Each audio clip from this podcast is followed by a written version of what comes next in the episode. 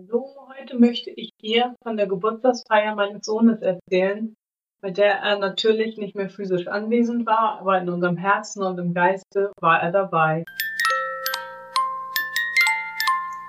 Hallo, ich bin Merja, Expertin für Gesunddenken und das bin ich, weil mein Mann vor fünfeinhalb Jahren gestorben ist und mich mit zwei Kindern zurückgelassen hat, weil ich seit über 23 Jahren eine MS-Diagnose habe und weil mein kleiner Sohn im Mai nach einem Verkehrsunfall mit 18 Jahren gestorben ist. Und das alles macht mich resilient, weil ich gesund denken kann. Feiertage war familiär natürlich eine ganze Menge los. Mein Sohn hat an allen Ecken und Kanten gefehlt. Und auch die Informationen und Turbulenzen haben sich so ein bisschen überschlagen in meinem Leben. Aber erstmal von der Feier meines Sohnes. Ich hatte ja in der letzten Folge schon erzählt, dass ich überlegt habe, seine Freunde, seine Klassenkameraden einzuladen, ob die nicht vielleicht vorbeikommen möchten, um den Tag ein bisschen zusammen mit mir, mit meiner Familie zu feiern. Und äh, das habe ich dann auch gemacht.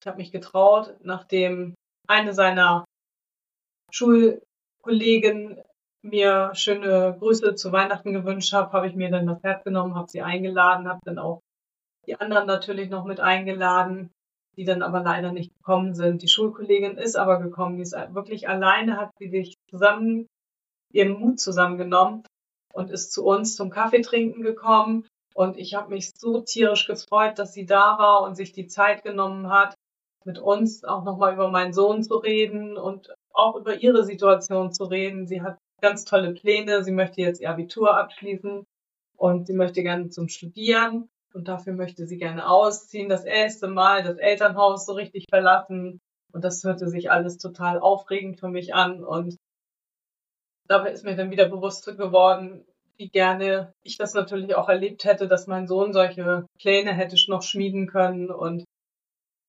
ja, aber umso mehr freue ich mich für diese Kollegin, diese Klassenkameradin, und ich wünsche ihr natürlich alles, alles Gute auf ihrem weiteren Weg. Und auch wenn in der Klasse, in der Schule mein Sohn bei bestimmten Themen jetzt sehr fehlt und auch in der Abiturphase, ah, ich glaube, er hatte nicht viel Lust zum Lernen gehabt, aber er hatte das schon alles gut hingekriegt. Da hatte ich immer Vertrauen in ihn. Und ja, das ist ein ganz neuer Lebensabschnitt, bei den Jugendlichen, wenn sie denn die Schule verlassen, das heimische Haus verlassen, das Nest verlassen, Flügge werden und in die große weite Welt ausziehen. Und das finde ich ist ein super spannender Übergang. Und eben auch bei der Schulkameradin freue ich mich total, dass sie da so zuversichtlich ist und so mutig vorausgeht. Das finde ich einfach total klasse. Und das wünsche ich mir natürlich auch alle anderen Schüler in der Klasse, in der Klassenstufe, dass sie ein super Abitur hinlegen, damit ihnen alle Türen offen stehen und sie in die Welt hinaus fliegen können und ihre eigenen Erlebnisse machen können in dieser materiellen Welt. Ja, um das zu erfahren und um das zu erleben, wofür sie hergekommen sind und was sie sich vorgenommen haben in diesem Leben, was sie gerne umsetzen möchten.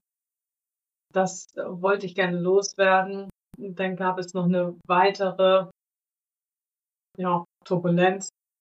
Ähm, ich habe von einem einer Familie aus meinem Umfeld gehört, dass äh, die Tochter Selbstmord gemacht hat. Das Mädchen war, ich sag mal, in etwa im Alter von meinem Sohn, ein bisschen älter und das war so ein Schock für mich. Ja, ich kann da immer noch nicht wirklich richtig drüber reden, aber das ähm, erinnert mich an eine Botschaft, die mein Sohn gesandt hat über meine Freundin damals noch, dass wir Alten, also wir erwachsenen Menschen, endlich aufwachen sollen. Wir sollen endlich unsere Kraft akzeptieren und annehmen und unser Leben so gestalten, wie wir das gerne wollen und ganz wichtig ist, dass wir Eltern eben auch unseren Kindern, unseren Nachwuchs zeigen, was das heißt, das eigene Leben gestalten, dass wir mit viel Freude und Leichtigkeit in unsere Zukunft gehen. und einfach vorleben, dass man über alles reden kann, dass alles erlaubt ist in dieser Welt und dass die Welt immer für uns ist. Die geistige Welt ist immer für uns und wenn wir uns irgendetwas vornehmen, dann setzt die geistige Welt immer alles in Bewegung, damit das auch so wird, wie wir uns das vorstellen. Wenn wir natürlich mit hängendem Kopf durch die Welt gehen und uns von morgens bis abends einreden, die Welt ist schlecht, ich kann das nicht und immer passiert mir sowas und niemand unterstützt mich, dann ist das auch ein Signal an die geistige Welt, dass das der Wunsch dieses Menschen ist, dass das genauso aussieht.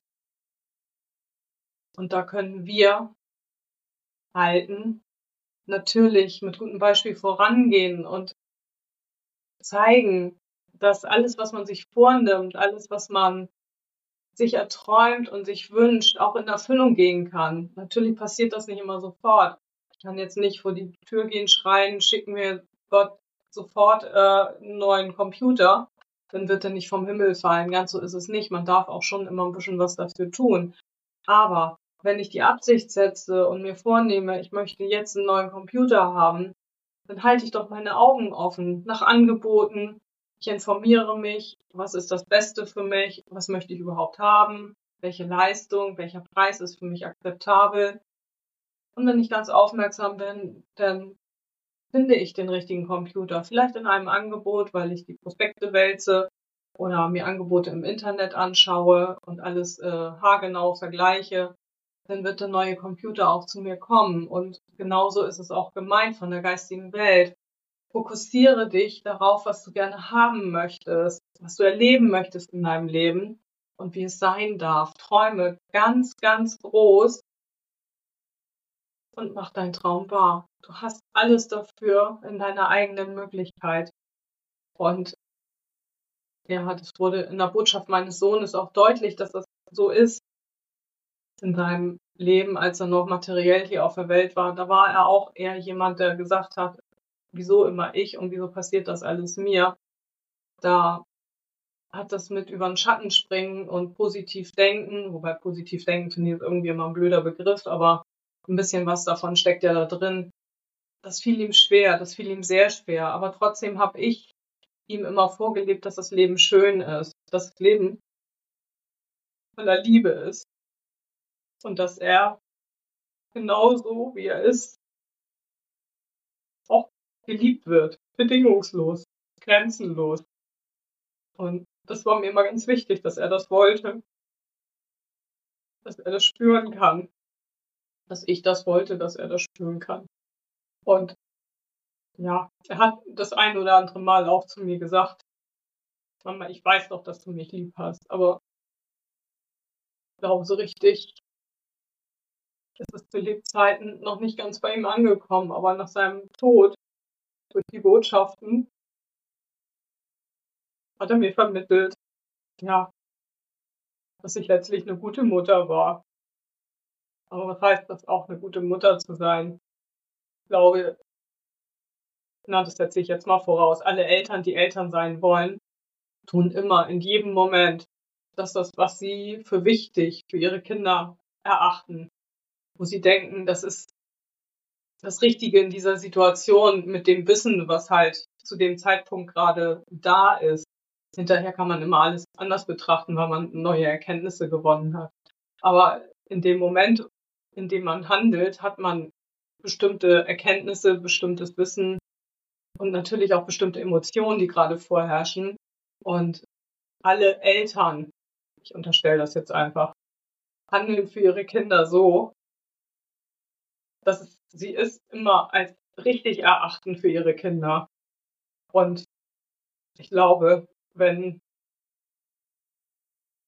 die Eltern ihren Kindern das so vermitteln auch, dass sie bestimmte Dinge tun, weil sie besorgt sind um das Beste, um das schöne Leben ihrer Kinder und dass sie gerne daran Anteil haben wollen und dass sie auch gerne ein Stück weit Verantwortung übernehmen, wenn die Kinder das denn gerne möchten. Und ich glaube, das tun einfach ganz, ganz viele Eltern. Von daher tun mir die Eltern von diesem Mädchen jetzt so unendlich leid. Falsch. Ich habe ganz großes Mitgefühl mit diesen Eltern. Äh, dieses, ich steige nicht in das Leid ein, weil ich weiß, alles im Leben hat seinen Sinn, auch, auch wenn das so fürchterlich erscheint in so einem Moment, aber ich glaube, auch diese Medaille hat noch eine andere Seite und vielleicht dauert das ein bisschen, bis die Familie schafft, die Medaille umzudrehen, aber ich wünsche dieser Familie, dass sie es schafft und dass sie auch ihr Verstehen und ihre Erkenntnis daraus ziehen und dass sie sich niemals, niemals, niemals die Schuld dafür geben, dass die Tochter Selbstmord gemacht hat. Weil das haben sie nicht. Das können sie gar nicht. Weil jeder ist für sein eigenes Handeln verantwortlich. Das Mädchen war erwachsen, das Mädchen war super intelligent und die wusste ganz genau, was sie da tut oder was sie tun wollte. Und ach, ich würde dieser Familie gerne Trost aussprechen, aber ich weiß nicht, ob das gelingt, ob jemand anders trösten kann. Von daher lasse ich das jetzt so stehen. Das waren die Feiertage für mich. Der emotionale Geburtstag meines Sohnes. 19 wäre er geworden. Und diese Hiobsbotschaft von dieser Familie aus meinem Bekanntenkreis. Das Ganze hat mich sehr gefordert. Und natürlich diese Botschaft auch für eine Zeit lang aus meiner Mitte geworfen, aber mich dann auch wieder total darin bestärkt, dass ich den Weg, dass ich meinen Weg gehe mit meiner Akasha-Chronik und dass ich dadurch Unterstützung erhalte und mir die Fragen genommen werden, warum bestimmte Dinge einfach passieren oder dass ich auch selber mit mir im Reinen bin, dass es okay ist, so wie es ist und dass ich das auch akzeptieren darf. Ich hoffe, ihr hattet ein bisschen ruhigere Feiertage.